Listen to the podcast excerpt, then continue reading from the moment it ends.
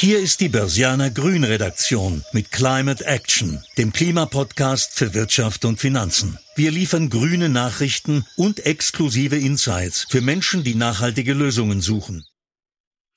Herzlich willkommen, liebe Börsianerinnen und Börsianer, zur neuen Folge von Climate Action. Mein Name ist Irmgard Kischko und ich bin Finanzjournalistin beim Börsianer. Heute geht es um die Mobilität der Zukunft, genauer gesagt um die Elektromobilität.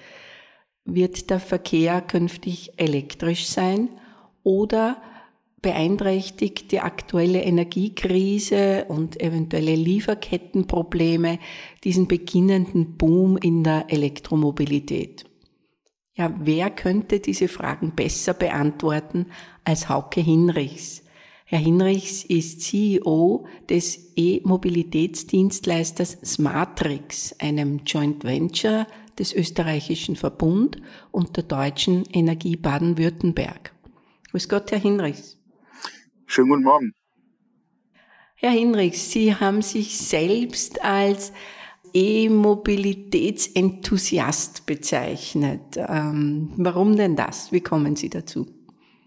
Ich glaube, das war so die Genese, als ich damals in Aachen noch studiert habe, ähm, hatte ich kein Auto, sondern habe den ÖPNV genutzt und das erste Fahrzeug, was ich hatte, war ein Elektroroller äh, und bin mit 40, 50 Kilometern Reichweite mit einem Elektroroller durch Aachen gefahren und habe gepredigt, wie eigentlich die Elektromobilität der Zukunft aussieht und habe seit Anbeginn eigentlich meiner beruflichen Karriere Elektromobilität ähm, gemacht und, und möchte das Leuten weitergeben, weil ich 100 Prozent daran glaube, dass die Elektromobilität der Weg zu einer 100 Prozent nachhaltigen ähm, Zukunft in der Verkehrswende ist. Wenn wir jetzt an Elektroautos denken, äh, was wäre da Ihr Lieblingsauto? Och, ich fahre heute einen, einen Audi e-tron, den ich sehr, sehr ähm, toll finde und im Moment ist genau das Auto, das, das ich am liebsten fahre. Es gibt ja einen großen Hype um, um, um Tesla. Was halten Sie von den Teslas? Ich glaube, Tesla war ein absoluter Pionier. Ähm, die Firma hat es geschafft, aus dem Nichts, ähm, auch innerhalb der letzten zwölf Jahre, von 0 auf 100 zum Marktführer zu werden. Die Marktkapitalisierung sagt ja auch, dass die äh, Fahrzeuge und dass das Unternehmen zukünftig sehr, sehr hoch bewertet wird und ich glaube immer noch Marktkapitalisierung aller deutschen OEMs weit übersteigt.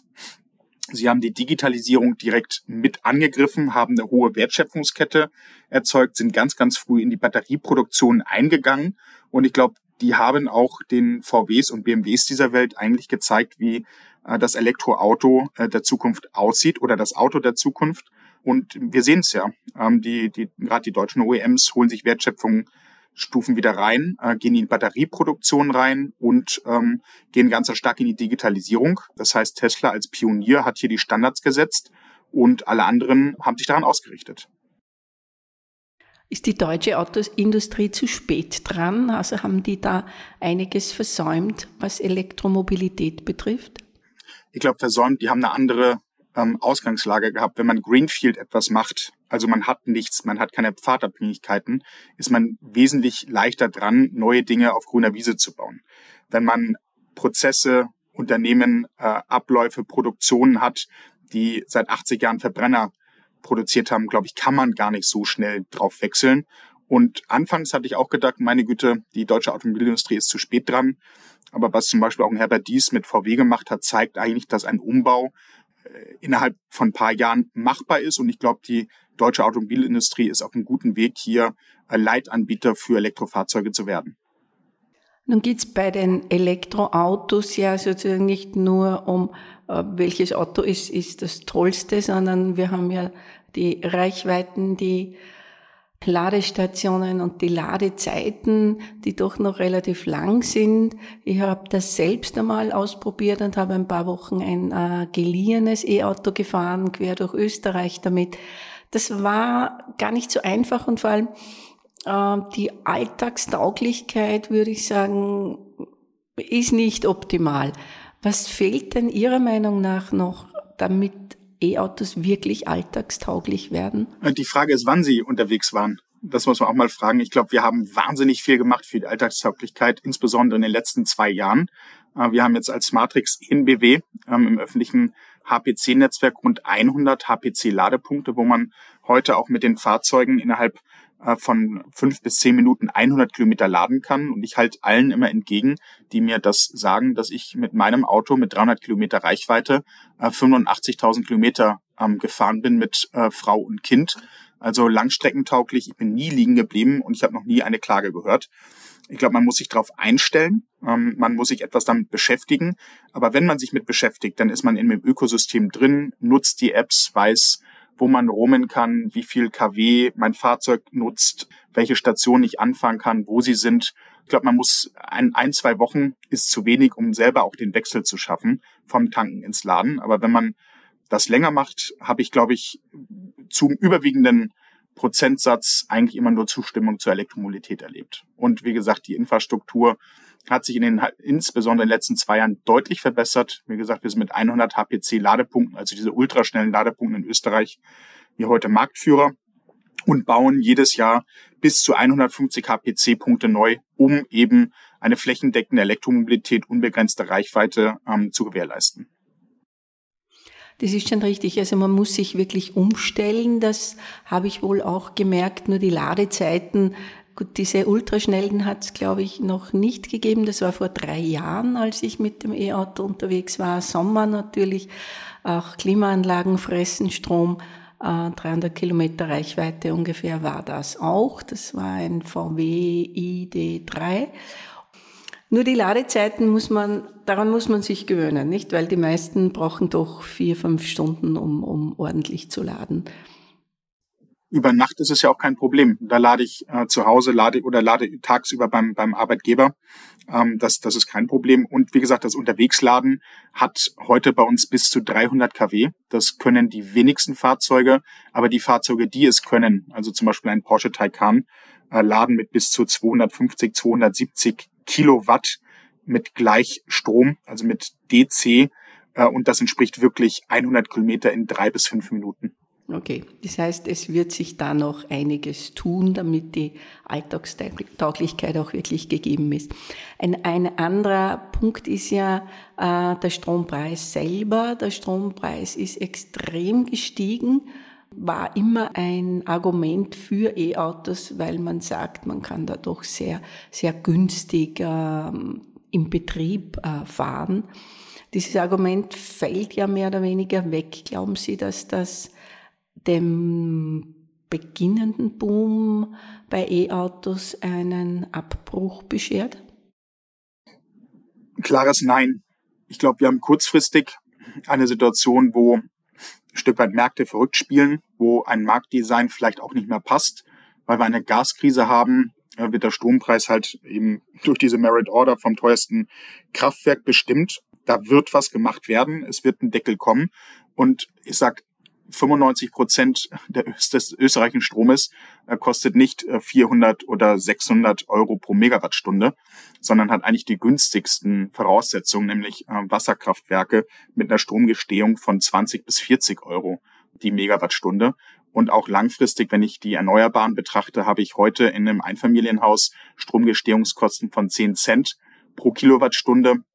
Und von daher glaube ich, dass es im Moment hart für alle ist. Wir konnten bisher bei das Matrix die Preise halten.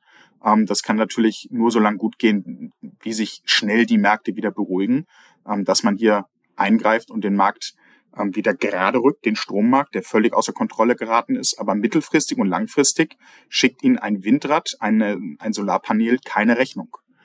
Und langfristig glaube ich, dass der Strompreis auch wieder unter 100 Euro die Megawattstunde geht, also 10 Cent pro Kilowattstunde und deutlich drunter. Weil, wie gesagt, die Grenzkosten bei Erneuerbaren ist quasi null. Wie viel kostet jetzt Laden? Ungefähr umgerechnet, das kommt darauf an, wo man ist, zahlen Sie von 35 bis, bis 80, 90 Cent die Kilowattstunde. Ähm, nicht bei uns. Bei uns zahlen sie im Durchschnitt, wir rechnen im Moment nach Zeit ab, weil uns das Eichrecht da im Wege steht. Aber umgerechnet sind das so 40 bis 65 Cent, je nach Leistungsstufe und ähm, Ladeleistung. Es kommt natürlich darauf an, ähm, dass halt eine Infrastruktur bereitgestellt wird, die auch in, finanziert werden muss. Und deswegen ist öffentliches ähm, Ultraschnellladen halt einfach teurer als der Strom aus der Steckdose, der ja heute bei ja, 40 oder 35 bis 40 Cent pro Kilowattstunde ist. Wenn wir das vergleichen jetzt mit fossilen Treibstoffen. 300 Kilometer Reichweite kostet wie viel? Ich glaube, der, also wenn wir mal mit zwei Euro rechnen und acht Litern, sind im Moment, glaube ich, 16 Liter mal drei, 30, 48 Euro ähm, für einen Benziner für 300 Kilometer. Und wenn ich den Strom nehme, ähm, sagen wir so einen mittleren Strompreis von 50 Cent. Ein Auto verbraucht rund, sagen wir mal, 25 Kilowattstunden. Mit 50 Cent pro Kilowattstunde wären das 12,50 Euro pro 100 Kilometer. Und das mal drei sind sie ungefähr bei 30, ich rechne gerade parallel, bei 37 ähm, Euro anstatt bei deutlich höheren 48 Euro. Das heißt, selbst mit einem teuren, nur öffentlichen Schnellladen ähm, mit 50 Cent bei Kilowattstunde sind sie heute günstiger als mit einem Verbrenner. Okay. Das, oh, 50, aber gut, 50 Cent, das ist so ungefähr das teuerste, was es derzeit gibt bei den Ladestationen. Genau, okay. genau, das ist, das mhm. ist, ähm, dann da laden sie immer jetzt im, im HPC-Bereich und laden dann so für 50 Cent die Kilowattstunde. Ein Punkt ist die Batterie, die ja auch von Kritikern immer wieder angesprochen wird. Da sind seltene Metalle, seltene Erden drinnen. Wir machen uns abhängig von neuen äh, Ländern. Batterieproduktion könnte auch an Lieferkettenproblemen scheitern. Was sagen Sie zu diesen Argumenten? Ich glaube, alle Produkte, die Batterien tragen, Handys und Co., müssen sauber recycelt werden. Und das Gute an der Elektromobilität ist, dass die Batterien hinreichend groß sind, dass diese auch recycelt werden. Ich glaube, viel, viel schlimmer sind die kleinen Batterien und Handys, die einfach weggeschmissen werden, ähm, umwelttechnisch. Und langfristig sind ja alle bemüht, vom Kobalt wegzukommen, den Silizium-Einsatz runterzubringen und in der neuesten Generation vielleicht ganz auf Silizium zu verzichten. Wir haben hier Metalle und, und Silikate drin, die selten sind, aber ich glaube, das hat man in jedem Produkt der Welt. In einem Katalysator ist Platin. Und hm, können wir uns fragen, wo Platin abgebaut wird. Aber natürlich, Punkt um, es stimmt. Und wir müssen dafür sorgen, dass wir diese teuren und aufwendig zu schürfenden Metalle stark reduzieren. Und soweit ich weiß, setzt zum Beispiel BMW überhaupt gar kein Kobalt ähm, mehr ein, was, was ja immer dieses Schreckensszenario in Afrika äh, wird dort mit der Hand nach Kobalt ähm, geschürft, was sicherlich in, in Grenzbereichen stimmt. Aber wie gesagt, BMW ist das beste Beispiel, dass die komplett auf Kobalt äh, in den Batterien verzichten. Und so glaube ich auch wird es mit den anderen Metallen äh, und, und Bestandteilen hier auch gehen, die selten und aufwendig zu schürfen sind. Und Batterieproduktion sollte möglichst ja auch in Europa sein, damit nicht solche Abhängigkeiten entstehen, wie wir es ja derzeit erleben bei äh, Halbleitern und, und, und Absolut. ähnlichen Dingen. Absolut. Ich habe es auch damals nie verstanden, warum die deutsche Automobilindustrie gesagt hat, das überlassen wir den Zulieferern, das überlassen wir den äh, BYDs, den Cuttles, den Samsungs ähm, dieser Welt ich glaube, sie sind aufgewacht. VW baut in Salzgitter eine Gigafactory. In meiner wunderschönen Heimat in Norddeutschland, zwischen Hamburg und Sylt, bin ich an der Nordseeküste aufgewachsen wird jetzt eine Gigafactory von Northvolt gebaut, äh, aus dem Grund, weil 700 Windenergieanlagen auch in dieser Region stehen und es Ökostrom im, im äh, Überfluss gibt dort. Und ganz klar, ich bin froh, dass sie aufgewacht sind, die Deutschen, und in diese Technologie rein investieren. Es war mal so, ich glaube, vor 50, 60 Jahren war auch die deutsche Industrie führend bei Batterietechnologien. Das hat man komplett verlernt und musste jetzt die letzten Jahre den harten Weg gehen, um sich das Know-how, das äh, chemikalische Know-how und das Steuerungs-Know-how, das elektrotechnische Know-how wieder zurückzuholen. Aber da, glaube ich, sind wir auf einem sehr, sehr guten Weg mit der ganz klaren Aussage, Batterie ist eine Hauptwertschöpfung und hier über Joint Venture eigene Batterieproduktion in Deutschland aufzubauen. Der nächste Punkt haben Sie schon angesprochen. Äh, in Norddeutschland sind viele Windräder.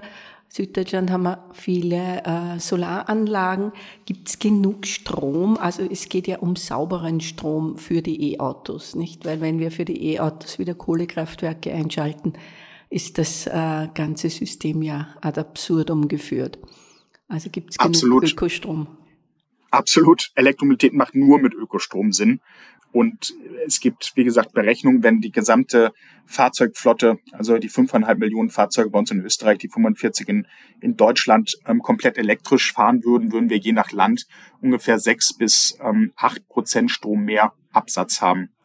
Und das bis 2035, wo wir ja nur noch Elektrofahrzeuge oder emissionsfreie ähm, Fahrzeuge zulassen und dann nochmal die letzten Fahrzeuge, Verbrenner sozusagen ausschwitzen, rechne ich mit 100 Prozent Elektromobilität ähm, irgendwie mit 2040, 2045, bis auf paar Oldtimer.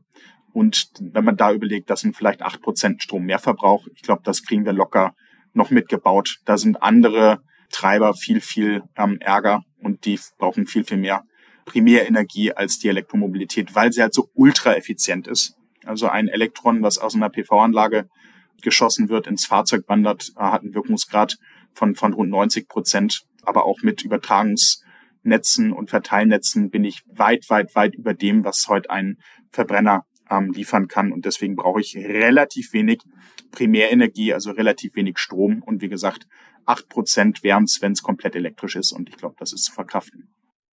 Komplett elektrisch, ist es tatsächlich eine, eine Option oder sollten nicht oder wird es nicht auch Alternativen geben? Sozusagen eine Mischung im Verkehr, nicht nur elektrisch, sondern auch andere Antriebsformen. Ich glaube, es wird andere Antriebsformen geben. Es wird die, die berühmten Biofuels geben für ganz extreme Anwendungsfälle. Es wird sicherlich Wasserstoffantriebe geben. Aber ich glaube, das werden eher Nischenprodukte sein. Aber so der klassische Pkw wird meiner Meinung nach komplett batterieelektrisch äh, betrieben werden. Das ist die Antriebsart, die am besten gerade skaliert. Wenn wir sehen, was ja auch investiert wird, wenn wir die Roadmap sehen der Automobilhersteller, haben sich de facto fast alle komplett auf äh, die Elektromobilität eingeschossen und ähm, die Preise purzeln und die Fahrzeuge werden immer günstiger und dadurch glaube ich ist es das äh, Moment die Technologie für die nächsten 20, 30 Jahre. Und ich habe da mal so eine, wenn ich es nochmal nachschieben darf, ich habe da mal so eine eine Vergleichszahl, äh, die sehr sehr den Vorteil der Elektromobilität illustriert. Also de facto, wenn man Wasserstoff einsetzen würde, hätte man müsste man dreimal mehr Energie einsetzen und wenn man ähm, Biofuels oder E-Fuels einsetzt, viermal mehr Energie als bei der Elektromobilität. Und ich glaube, also wenn man dreimal mehr Strom einsetzen muss, um mit dem Wasserstoff äh, zu fahren, wird einfach sich die Effizienz durchsetzen und das ökonomisch beste Angebot und das sind batterieelektrische Fahrzeuge. Ja, klingt sehr überzeugend, wie Sie das sagen. Dann würde ich gern zu unserem kurzen Word-Rap übergehen. Börsianer Klima World Rap. Wenn ich kein E-Auto zur Verfügung habe, fahre ich mit den Öffis. Beim Wort Strom denke ich als erstes an Windrad. E-Mobilität bedeutet für mich Fahrspaß und Nachhaltigkeit. Die wenigsten denken, dass ich doch ab und zu mal ein Verbrenner fahre. Und mein Traum ist beruflich die Smartrix weiter voranzutreiben äh, und sie in die Spitze zu führen und privat mit meiner Familie glücklich zu werden, meine Tochter aufwachsen zu sehen. Ja, dann zum nächsten Teil. Wenn wir sagen, E-Mobility ist ja nicht nur das Thema E-Auto, sondern es geht ja auch um effiziente Mobilität, um die Gestaltung des gesamten Verkehrs um, um Vernetzung, um Datenaustausch. Wie, wie sieht da Ihrer Meinung nach die Mobilität der Zukunft aus? Ähm, ich sehe es ja immer auch bei mir, wie ich äh, inzwischen Mobilität nutze.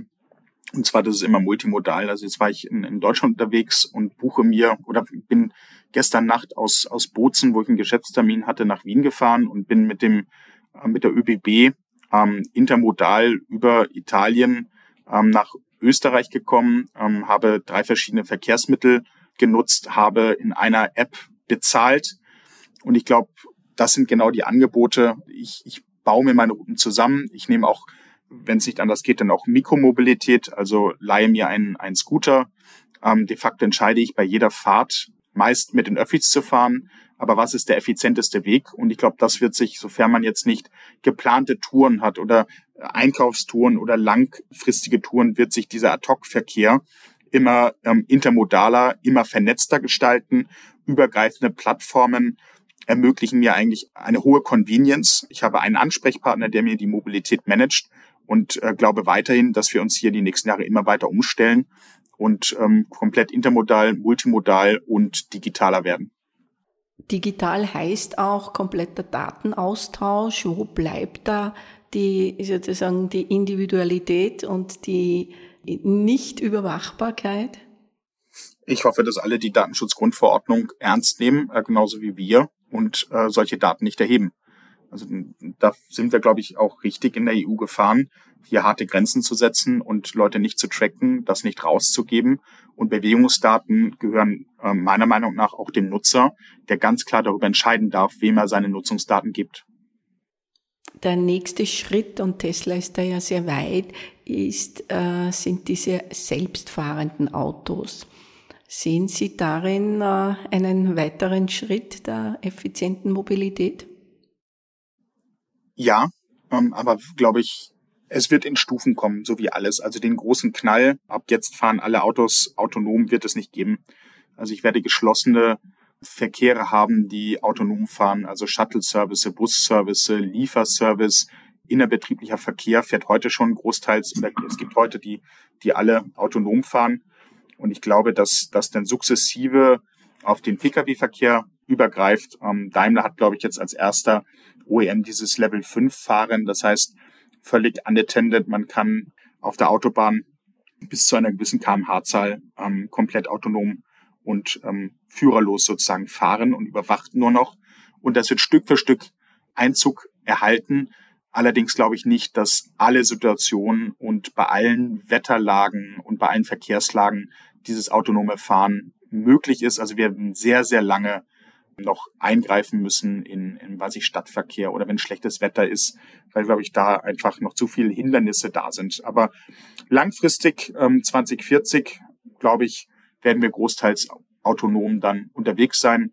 So stelle ich mir das vor. Ich ähm, bestelle mein Fahrzeug, ähm, springe rein und mein Fahrzeug sucht sich dann, weil es auch komplett connected ist mit der Smart City der Zukunft, in 2040, 2050 auch seinen Parkplatz, wo er sich hinstellen kann und dann holt er mich wieder ab, so ein bisschen wie bei Knight Rider. Da ist das individuelle Fahren tritt aber dann komplett in den Hintergrund, nicht? Weil da bin ich dann gesteuert durch eine App, die dem Auto sagt, wo es fährt, wie es fährt, wie schnell es fährt.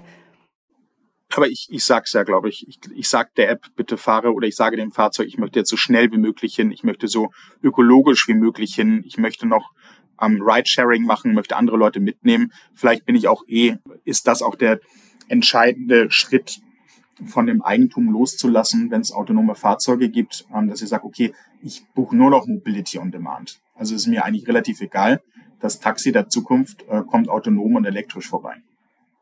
Aber ist es immer noch der Mensch, der sagt, ich möchte von A nach B und ist der Mensch, der bestimmt, wie schnell. Also ich glaube nicht, dass die Maschinen da etwas vorgeben, sondern das wird der Mensch sich nicht abnehmen lassen, die Rahmenbedingungen zu setzen.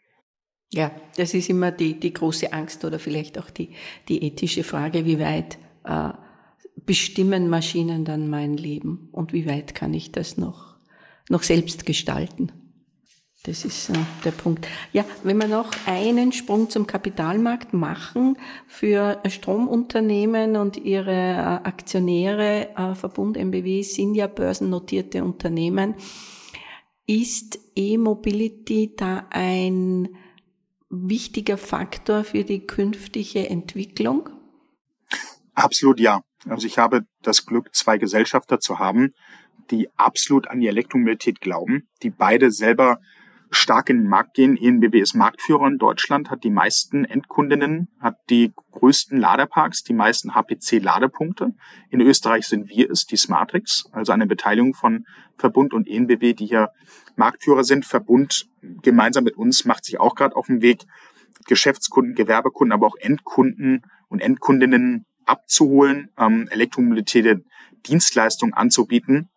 Und wir als Smartrix sind de facto der technologische Maschinenraum, der Enabler dahinter, auf Basis dessen, auf Basis der IT-Services, auf Basis der, der Planung, der, der Errichtung des Betriebes, zum Beispiel eine ENBW und eine, eine Verbund hier ihre Services aufbauen können. Also wir sind wie Intel Inside. Beim Rechner sind wir halt powered by Smartrix und ermöglichen Energieversorgern eigentlich Elektromobilität und Produkte B2C und B2B-Kunden hier anzubieten.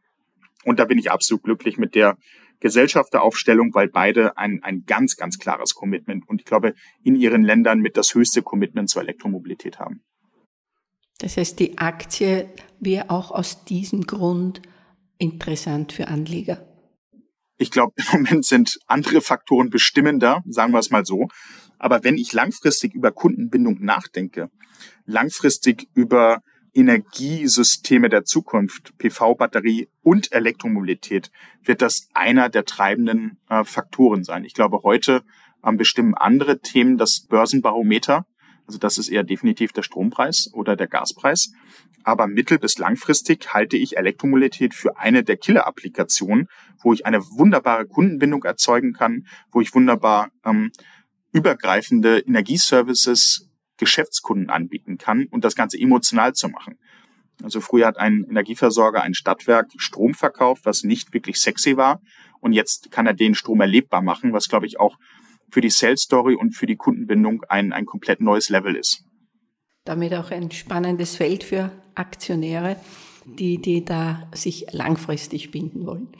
Ja, vielen Dank. Ich würde dann noch gern zu unserem Abschluss äh, kommen. Das ist das sogenannte Renner oder Penner. Grüner Renner oder Penner? Synthetische Treibstoffe. Penner. Biodiesel. Penner. Wasserstoff. Renner. Und die totale Vernetzung in der Mobilität? Renner. Zu Fuß gehen. Renner. Und Flugscham. Renner. Okay. Dann sage ich vielen Dank für das Gespräch. War spannend und schön mit Ihnen zu reden. Dankeschön. Bedanke ebenfalls. Das Fazit. Die grüne Rendite. Die E-Mobilität hat also die Chance, zur Mobilität der Zukunft zu werden konsequente Verbesserung der Reichweiten, der Lademöglichkeiten, der Ladezeiten und eine möglichst lokale Batterieproduktion sprechen für dieses Argument. Das war eine Folge von Climate Action, dem Klimapodcast für Wirtschaft und Finanzen aus der Börsianer Redaktion. Damit die Klimawende gelingt, möchten wir Ihnen noch mehr Orientierung für Ihr Business geben. Besuchen Sie uns daher auch unter www.börsianer-grün.com oder abonnieren Sie unseren Climate Action Newsletter. Sie haben Feedback oder Themenvorschläge aus Ihrem Alltag? Dann schreiben Sie uns einfach an redaktion@derbörsianer.com. Wir freuen uns, von Ihnen zu lesen. Bis dahin bleiben Sie grün und empfehlen Sie uns weiter. Die Informationen in diesem Podcast stellen keine Anlageberatung oder verbindliche Auskunft dar. Externe Meinungen geben nicht notwendigerweise die Meinung der Börsianer Redaktion wieder.